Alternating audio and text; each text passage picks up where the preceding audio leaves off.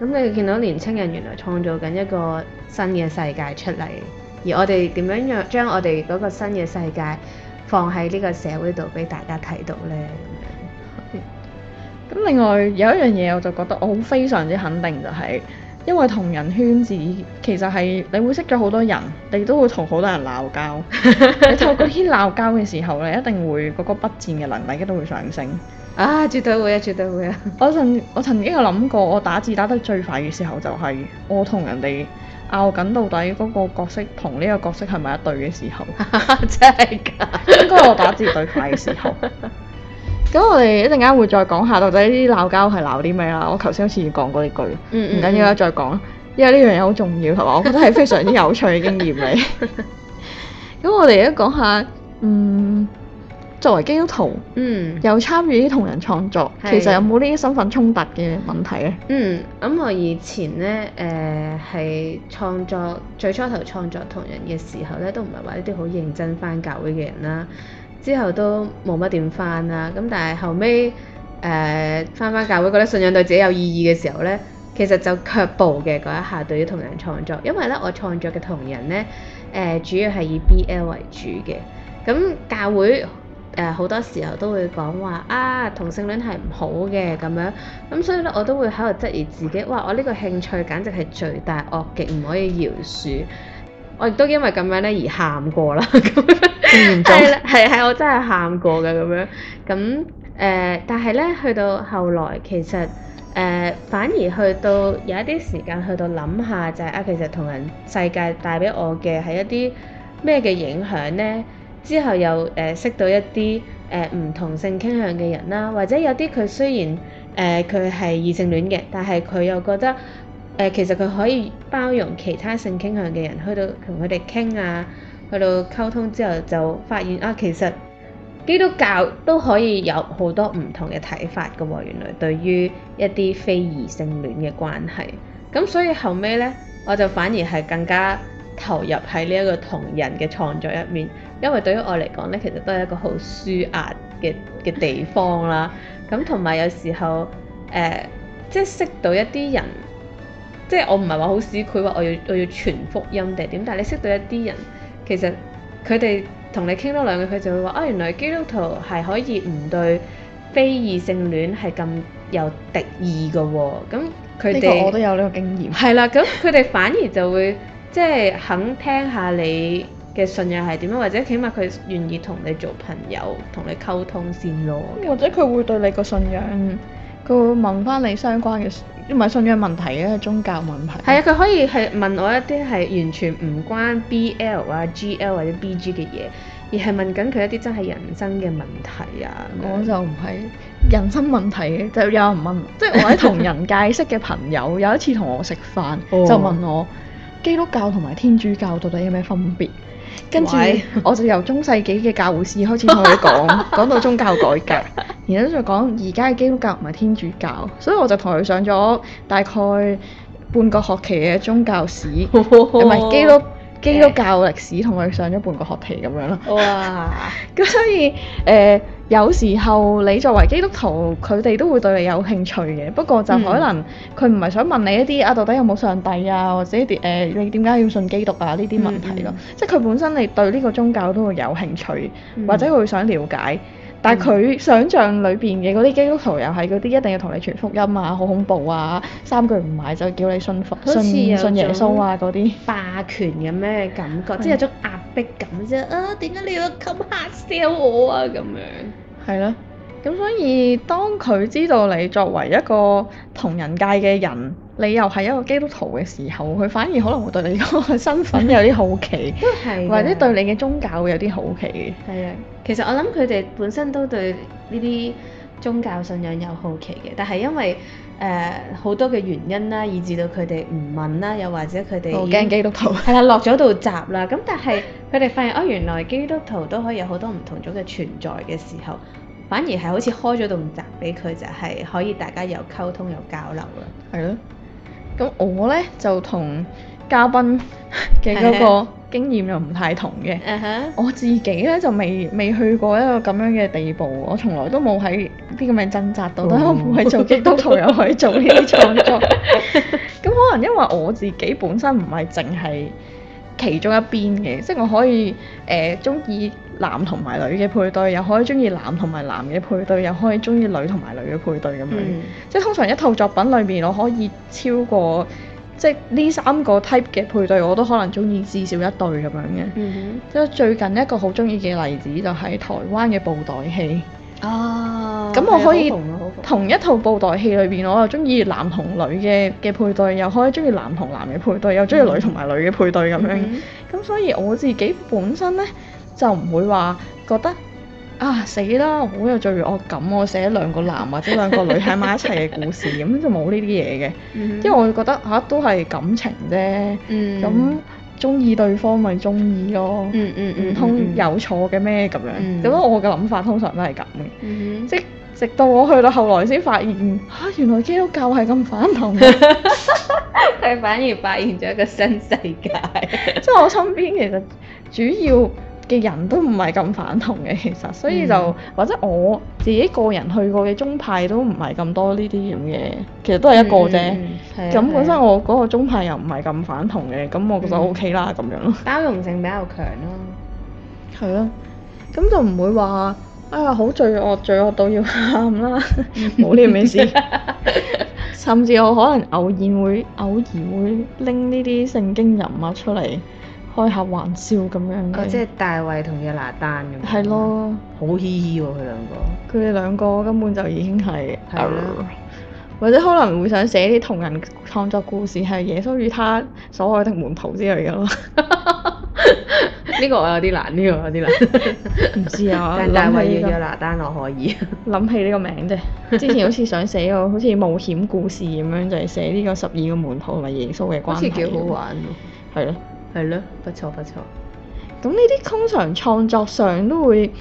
即係每個人創作都有佢自己 style 啦。咁、嗯我自己嘅 style 會係一啲我歸類就係好少年漫畫嘅方式嚟嘅，其實。啊即係啲角色，佢哋會面對一啲好重大嘅問題，或者面對一啲困難，嗯咁佢哋就會好似打機咁樣過關卡，一關一關咁樣打過去，最後就獲得一啲成長啊，嗯嗯，或者係最後就會有所改變啊，或者佢哋可能會拯救到世界啊，或者拯救到自己啊咁 Ờ. 樣。即係、我嘅創作通常係一個咁樣嘅 type 嚟嘅，唔知點解。哦嗯即係我自己寫咗咁多年啦，我係大概我諗係小學嘅高小嘅時候就開始接咁觸同人早世數碼暴龍啊啦嗰陣時。哦。咁、我就接觸呢個世界到我真係自己創作，可能係講緊小六啊或者中一嘅時候 à, 啊咁樣。都做。咁嗰陣時嘅寫數碼暴龍嗰啲角色啦，嗯咁嗰陣時仲係非常之純真嘅小孩，就係寫嗰啲純真嘅小孩之間嘅故事咁哼，樣咯。幾好啊，因為同人係可以包好多嘢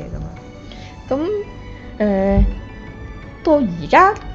講真，真係有超過二十年㗎。如果認真咁樣計，所以就誒、啊輩。 呃我我哋都係大前輩，可以揾日再講下呢啲大前輩嘅故事，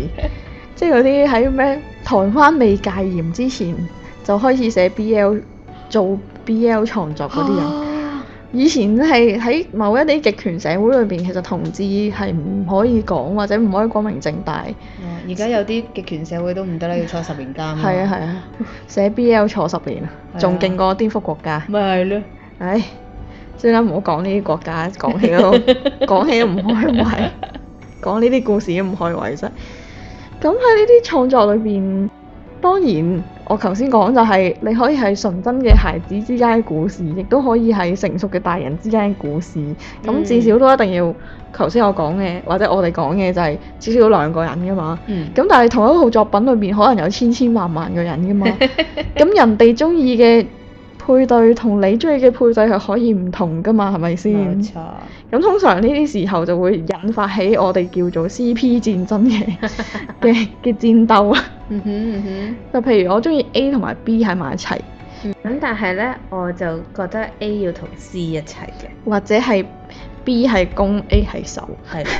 唔可以係 A 係攻 B 係守。係啦，我一定要調轉嘅咁樣。咁通常呢啲時候就會筆戰啊，網上嘅筆 戰，討論區啊、留言板啊，嗯或者係我哋誒唔同嘅社交平台都可能會發生呢啲咁嘅戰爭嘅。冇錯，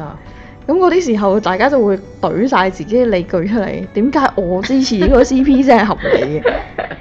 點解你嗰個 CP 係唔合理嘅訓？練辯論佢嘅能哋力只係友情，佢哋唔係愛情，我嗰個先係愛情。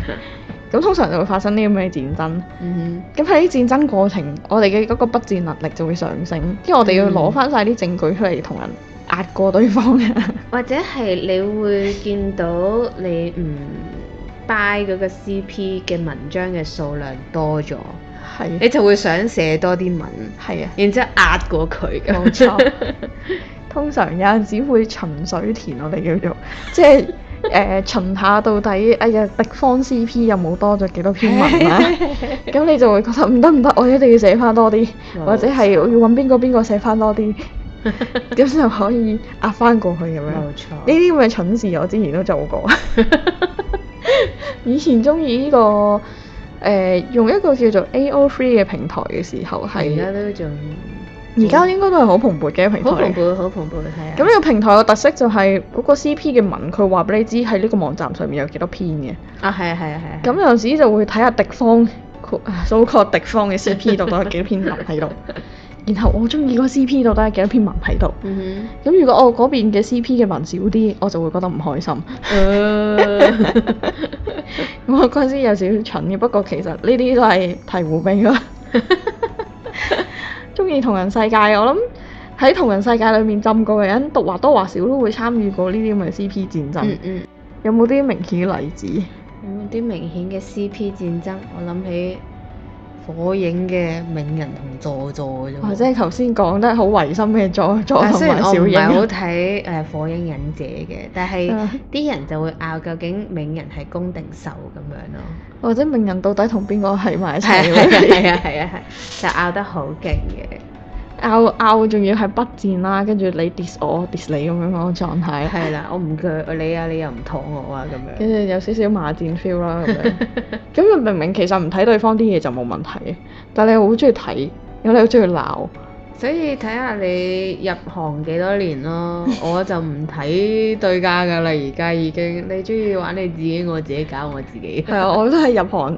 入行即係初初入行嘅時候都仲會拗呢啲嘢咯。會會入行會越耐就會覺得咦大家中意嘅嘢唔同冇問題啦，都喺呢個世界啫。咁樣係啦，，或者有時候已經係可能會覺得攻同受真係唔需要話咁定型添。係啊，睇開咗咁樣。 係啦，咁樣。甚至我自己印象好深刻係 Unlight 咯，其實哦，係一個 Facebook 嘅網頁遊戲嘅。係啊，係啊，係啊，係啊。咁有啲我都 CP 玩過你會覺誒、因為佢嗰、個嗰個故事嘅設定就係你一路玩遊戲，你先會知，你要去到後來你先知道嗰啲人物嘅關係嘅。嗯嗯嗯，咁喺未知道有啲人物關係之前呢，就有啲人會攞啲佢哋覺得睇得好順眼嘅人擺埋一齊 嘅。咁我呢啲作為極度極端嘅劇情派呢，我就好睇唔過眼呢啲嘢，即係想當年通嘅時常候都。係顏控嚟嘅啫，顏控即係係啦佢中意佢個樣，佢覺得佢個樣同佢個樣好配合咁樣。但我啲誒、我嘅同人創作嘅風格就係極端忠於原著嘅，啊即係如果嗰啲人本身喺個原著裏邊係冇見過面呢，我會覺得你唔可以將佢哋擺埋一齊。嗯嗯嗯嗯，誒冇見過面，我都擺埋一齊啦。佢哋兩個誒、呃本身誒誒、呃可能唔同嘅時空出現嗰啲，我都唔會中意擺埋一齊。嗯嗯，但係而家喺同人創作裏面，有啲人係會將呢啲人擺埋，即係將唔同時空嘅人擺埋一齊做 CP 咁即樣。係好似未來嚟嘅英靈咁樣。啊即係嗰 啲誒誒張飛打岳飛嗰啲，可能會有 人張飛打想寫咁樣 啦。咁我就誒、呃哦，你中意啦咁樣。即係以前嘅我就會同你筆戰啦。張飛同埋岳飛明明係兩個朝代，佢哋冇可能會喺埋一 齊好笑喎呢嘅喎一。個咁但係誒而家有好多人寫穿越小説噶嘛，冇嘢冇可能嘅咁樣，即係我已經發展到啊冇嘢冇可能嘅，你中意點就點啦，個個世時間嗯哼嗯哼睇開咗睇化咗就係咁樣。 咁所以誒、呃另外就有少少時候我哋會好中意嘈就係邊個攻邊個受咯，即係頭先提過係咯啦。冇錯。咁就其實某程度上，我會覺得呢個係誒、文化圈或者文社會文化嘅影響嚟嘅。嗯嗯，因為咧，如果你係中意歐美嘅作品咧，即係歐美嘅影視作品或者係漫畫作品，即係美國漫畫啊，或者係美國電影啊咁樣咧，嗯其實你可以睇翻佢哋嘅創作，其實佢哋唔係好在意到底邊個攻邊個守。係啊係啊。但係日本圈咧，或者日韓啦，就日本台圈灣影響啦嘅地區啦，係咯啊都香港啦，其實即係亞洲啦，因為日本嘅輸出真係好犀利嘅，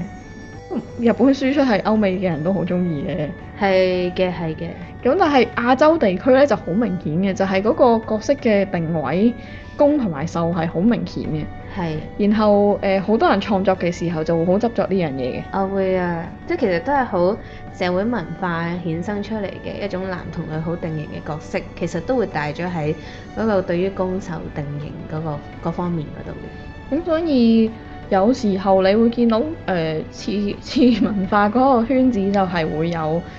呃主流文化嘅影子喺係入咯面，，或者個影響喺裏邊啦。嗯嗯嗯，除非你本身裡面啲人有覺醒啊，或者有反思啊，如果唔係，其實佢可能都係套用翻嗰套嘅黑板嘅印象印象啊，或者認同啊，套用翻入去。冇錯，甚至其實有一段時間，我係好唔中意某一啲 BL 嘅小説或者漫畫呢嗯係將個受嘅畫到好似個女人 咁，哦係啊係啊，只係然得後個性器官唔一樣嘅啫。係咯，即係其實佢成個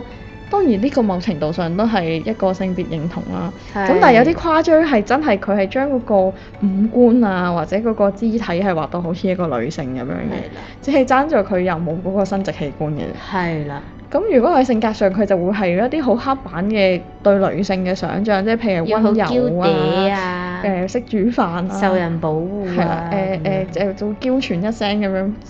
樣投入你嘅懷裡嗰啲。係啦係咁啦，而家嘅女仔都唔覺得自己係咁樣嘅 時候，佢寫 BL 會寫啲咁嘅嘢出嚟，嗰陣先恐怖係嘛。係啊係啊，咁所以我有段時間我自己係好好好唔想睇 BL 嘅。啊就因為我覺得吓，我就算去形容一個女仔，我都唔會咁樣形容嘅時候，點解你寫佢係一個男人，即係你話佢係一個男人嘅時候，佢會做啲咁嘅嘢嘅咧咁嗯樣？嗯嗯。又或者我作為一個女性，我都唔會咁樣做嘅時候，點解你嗰個筆下個男性會做啲咁嘅嘢嘅係啊咧？係啊，咁當然呢啲都係好多黑板性別印象嘅嗯，嘅感覺啦。冇錯，你可以陰柔都得噶嘛，男性。係啊咁我嗰陣時嘅時候，我就覺得啊唔得咯，我接受唔到咯。可以咁樣兩個好陽光嘅男性其實都 OK，即係個現實世界反而係咁樣咯。係咯，咁但係呢呢樣嘢係我諗係日本文化影響嘅嗰個亞洲社會可能係明顯啲，嗯，歐美圈就唔係咁明顯嘅真係。有佢認真咁睇，其實歐美係真係可以兩個筋肉男又得，誒、係一個陰柔嘅陰誒、一個陰柔嘅男人同一個筋肉男又得，嗯哼或者係誒、兩個好陽光嘅女仔又得，都可以啊。或者一個陰柔嘅女仔同埋一個陽光嘅女仔又得。其實都好視乎其實嗰個地區當時對於嗰個性別印象嘅嗰個詮釋點樣喺主流文化嗰度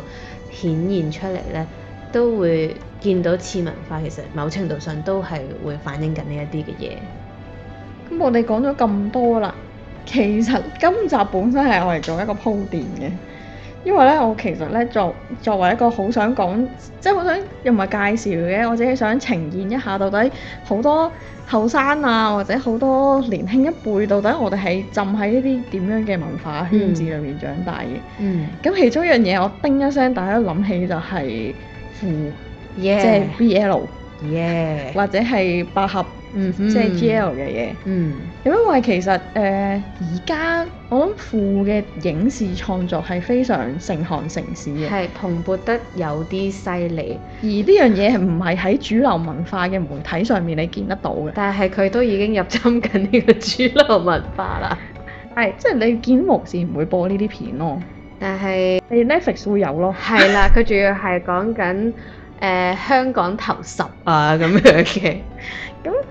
呃就好想講下呢樣嘢其實對對於中意呢啲即係介紹一下到底呢啲係啲咩嘢嚟嘅，或者會唔會因為呢啲 BL 或者 GL 嘅創作啊或者故事啊，會唔會影響到又唔會影響嘅。我諗即係會唔會令到後生嘅人對同志平權啊，或者嗯對同志嗰個印象啊，或者想法係同好多老一輩嘅人係唔同嘅。嗯嗯咁我就會成日覺得呢個某程度上都係教會裡面一個世代衝突嘅來源嚟嘅。係即係後生嘅成日都覺得你班人咁文質㗎，而家咩世代啊？你仲要嗯一男一女、一夫一妻、一生一世，係啦可以兩個男可以兩個女可以單親㗎嘛？係啦，咁但係啲老一輩又會覺得哇，你哋班人咁 corrupt 㗎，你哋班人係咪後面有冇？腐壞嘅路啊，係咪有無術嘅權勢喺後面運行啊？要幫你斷開雲結先可以喎、咁樣。所以我我一直以嚟都好想講呢樣嘢，就係、同人同埋想講 BL 或者 GL 到底係點樣影響我哋後生嘅嗰輩，都唔可以特別用後生嗰輩嚟形容嘅。咁即係點樣影響到一啲相對嚟講好似開放啲嘅人，到底啊點解佢哋會咁樣有啲開放啲嘅態度呢？嗯咁所以一直而我真係想講好耐㗎，甚至我其實喺神學院嘅時候已經好想講呢樣嘢，只不過苦無機會去講。而家終於有機會講，我終於有機會講呢樣 嘢。咁講咗咁耐就係、我想講下集預告，我哋會講咩叫 BL，咩叫 GL。啊耶，敬請期待啊！咁當然嘉賓都仍然係誒、呃嘉賓啦有參與呢個同人創作嘅，薩卡啦，因為佢都係一個資深，應該係資深啊係嘛？誒冇廿年 咯，冇廿年咁，冇冇嗯梗係咁冇資廿深年。啦，咁後生，嘅 嘅嘅 BL 嘅創作者嚟嘅，應該佢係。係咁所以誒、呃可以期待一下下一集到底 BL 同埋 GL 我哋會講啲乜嘢啦。係，多謝大家收聽今集嘅永利九零一，拜拜。拜拜。